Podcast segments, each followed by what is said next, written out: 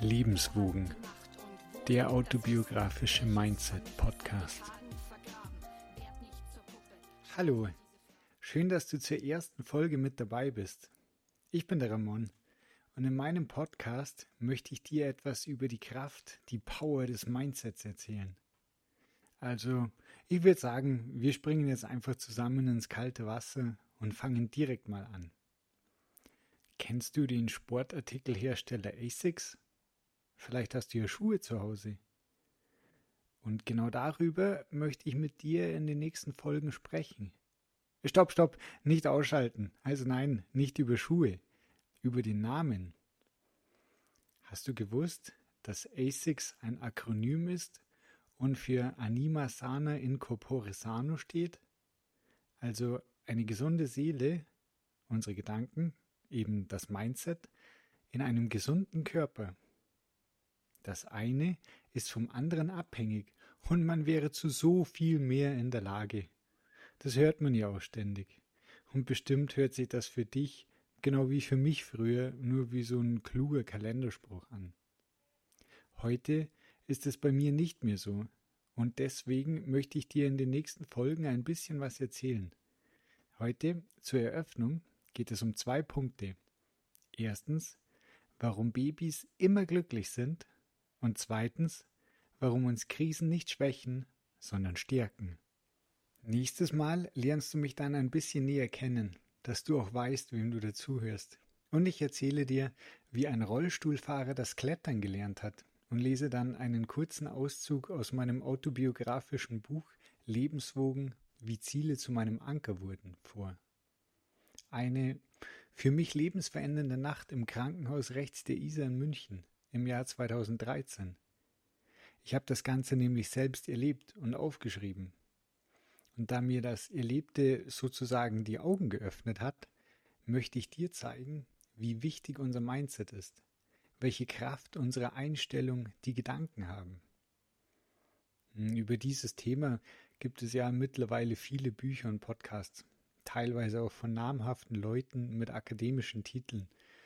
Also ich habe weder 14 Semester Psychologie studiert, noch habe ich einige Jahre bei Schamanen und Mönchen gelebt und teile jetzt deren Wissen. Was meinen Podcast aber unterscheidet, ist, dass ich das Ganze eben selbst erlebt habe. Ich bin oft fast blauäugig in die verschiedensten Krisen geschlittert und war mir gar nicht bewusst, dass es da Bücher mit Tipps und Tricks für die Bewältigung drüber gibt. Ich habe einfach versucht weiterzumachen zu leben. Und für mich hat das funktioniert.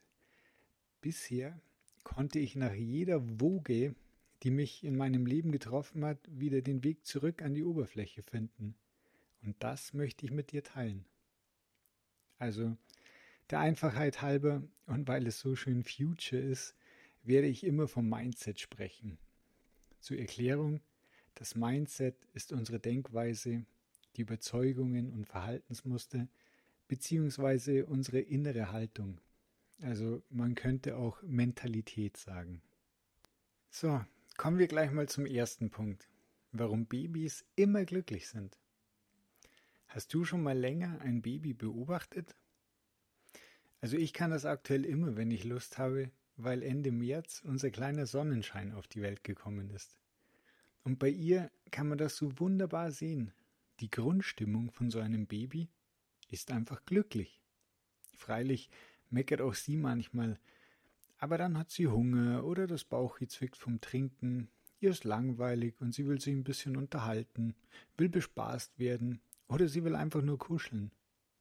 Aber sonst liegt sie in ihrem Bettchen und wenn sie nicht gerade schläft, dann schaut sie mit großen, neugierigen Augen glücklich in die Welt hinaus, was es alles zu entdecken und zu lernen gibt.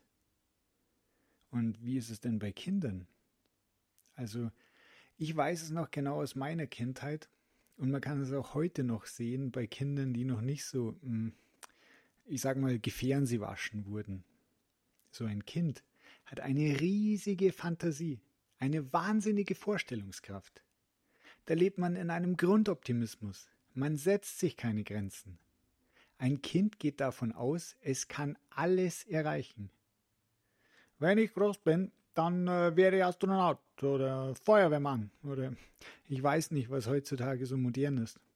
Dann klebe ich mich auf die Autobahn.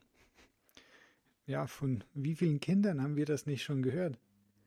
Vielleicht hast du es ja schon selber als kleiner Entdecker gesagt. Stand heute waren circa 560 Menschen im All, also waren wirklich Astronauten. Aber wollten du und ich das wirklich wissen? Nein, weil für uns war klar, wenn wir wollen, dann werden wir Astronaut, wenn wir groß sind. Und ich war auch schon Astronaut. Ich habe fremde Planeten im Wald oder bei uns im Garten erforscht. Wir sind glücklich durchs Leben gegangen. Es hat keine Grenzen gegeben für das, was wir erreichen können. Ich habe mir das dann früher oft beim Skifahren oder Snowboarden gedacht, wenn ich auf den Eingang von solchen Trickparks mit Kickern, also Schanzen und Halfpipes zugefahren bin. Und ich bin dann immer und immer langsamer geworden, bis ich dann meistens vorm Eingang komplett stehen geblieben bin, weil ich mir gedacht habe, boah, hey, soll ich mich jetzt wirklich trauen? Was könnte da denn jetzt alles passieren? Ja, und während ich überlegt habe, sind Kleine, nicht halb so lange wie ich, mit einem Karacho an mir vorbei auf die Kicker zu und drüber gesprungen. Ja, weil die sich nicht überlegt haben, was denn alles passieren könnte. Die sind einfach davon ausgegangen, dass sie es können. Und meistens konnten sie es auch. Und wenn es mal nicht geklappt hat, dann sind sie aufgestanden, haben sich den Schnee abgeklopft und sind runter zum Lift, weil sie es direkt nochmal probieren wollten. Irgendwann muss es ja klappen. Ja, weil so ein Kind eben diese limitierenden Gedanken, diese geistigen Schranken noch nicht kennt. Die installieren wir uns erst über die Jahre selber oder werden uns so von außen installiert. Das kannst du nicht, mach das nicht, das ist nichts für dich. Und so wird unser Geist, unser Denken immer mehr eingezwängt und wir werden im wahrsten Sinne des Wortes ja immer beschränkter, weil wir unser volles Potenzial nicht mehr abrufen können. Kriegt man da nicht die Krise, wenn man drüber nachdenkt? Ja, und die kommt jetzt auch. Und warum sie uns nicht schwächt, sondern stärkt. Jetzt sollten wir aber erstmal für uns definieren, was eine Krise eigentlich ist. Ich habe aktuell nämlich das Gefühl, dass das Wort Krise schon fast inflationär verwendet wird. Energiekrise, Finanzkrise, Nahostkrise, Ukraine-Krise, überall Krisen. Beim FC Bayern spricht man von einer Krise, wenn man am 34. Spieltag nur deutscher Meister wird und nicht schon am 20. und sonst keinen Titel gewinnt. Also für jeden anderen Bundesliga-Club wäre es der größte Erfolg in der Vereinsgeschichte oder zumindest seit über zehn Jahren. Beim FC Bayern ist es eine Krise. Also ich würde in dem Fall eher von einem Leistungstief sprechen, und genauso soll man bei uns auch nicht bei jedem Stimmungstief gleich von einer Krise sprechen. Aber leider sind im heutigen Alltag echte Krisensituationen ja nichts Ungewöhnliches mehr. Der eine hat viel zu viel Stress wegen der Arbeit, der andere hat Stress, weil er seine Arbeit verloren hat und nichts Neues findet. Soll es auch noch geben. Kontostand viel zu niedrig, Zinsen viel zu hoch, und jetzt waren wir ja noch nicht mal bei der Gesundheit. Das ist traurig, dass man das sagen muss. Aber heute ist es ja eher die Ausnahme von der Regel, wenn man selber nicht mal schwer krank war oder ist oder zumindest einen im näheren Bekanntenkreis oder Familienkreis hat, der was hatte, der schwer krank ist oder eben war. Also, wenn man in so einer Situation steckt, oder allein schon, wenn man zu viel darüber nachdenkt, wie es heute so ist, dann könnte man doch schon echt leicht depressiv werden, verzweifeln. Wie schafft man es denn da wieder raus? Wie schafft man es nicht zu verzweifeln oder sogar aufzugeben? Interessanterweise ist in vielen Kulturen und Sprachen, zum Beispiel im Griechischen oder bei den Chinesen, Krise und Chance dasselbe. Wenn uns so ein Schicksalsschlag, also eine Krise trifft, dann müssen wir da durch. Was anderes bleibt uns ja leider nicht übrig. Und wir werden danach definitiv ein anderer sein als davor. Nur ob wir es als Chance sehen und daran wachsen, oder als riesige Welle, die uns hart trifft, nach unten zieht, aus der wir nicht entkommen können, das liegt in unserer Hand. Das hat ganz viel mit dem richtigen Mindset, also einer gesunden, positiven Einstellung zu tun. Weil das Leben funktioniert von innen nach außen, nicht umgekehrt. Nicht die äußeren Umstände geben vor, was wir für ein Mensch sind, ob wir zufrieden und positiv sind. Leider ist es viel zu oft so, dass man versucht, umgekehrt zu leben, von außen nach innen. Ja, wenn das und das nicht mehr so oder so ist, dann kann ich ja auch oder mache ich auch.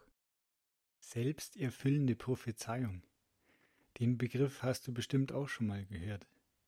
Das ist eine Prognose über eine mögliche Zukunft, die einen entscheidenden Einfluss darauf hat und die wesentliche Ursache dafür ist, dass diese Zukunft auch eintritt. Also im Kern, wenn man ein bestimmtes Ergebnis oder Verhalten erwartet, dann trägt man durch sein eigenes bewusstes und unbewusstes Handeln dazu bei, dass genau dieses Ergebnis oder dieses Verhalten auch eintritt. Ist übrigens auch schon mehrfach durch Studien belegt worden, weil der bekannte Placebo-Effekt ein prominentes Beispiel für so eine selbsterfüllende Prophezeiung ist. Da wird einer Testperson ein wirkungsloses Scheinmedikament verabreicht mit der Versprechung einer bestimmten Wirkung.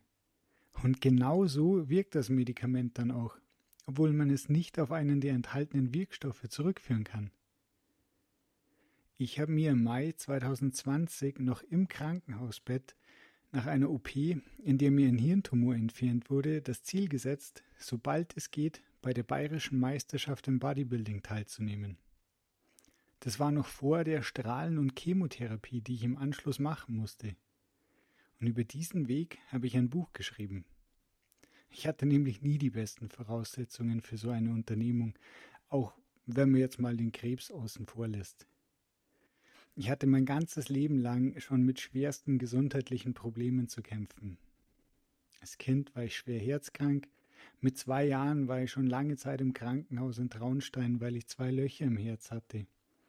Daraus resultierend dann noch einen schweren Immundefekt, was bedeutet hat, dass ich fast meine komplette Kindheit und Jugend krank zu Hause oder wieder im Krankenhaus gelegen bin.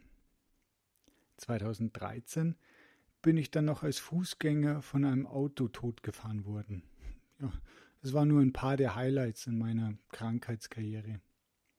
Trotzdem habe ich mir über zwei Jahre lang diesen einen Moment, wenn ich auf die Wettkampfbühne gehe, den habe ich mir vorgestellt.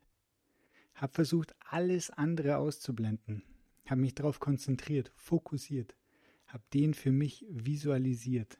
Und am 19. November 2022 wurde er dann Wirklichkeit. Ich durfte mit Spitzenathleten bei der bayerischen Meisterschaft im Bodybuilding teilnehmen. Und das hätte ich ohne die Krebsdiagnose nie geschafft. Ich habe diesen erneuten Schicksalsschlag, also als Chance gesehen und bin daran gewachsen. In diesem Fall bin ich sogar buchstäblich als stärkerer Mensch rausgekommen. Augenzwinkernd sage ich immer, vom schwerbehinderten krebskranken Jungen zum sechsstärksten Mann in Bayern.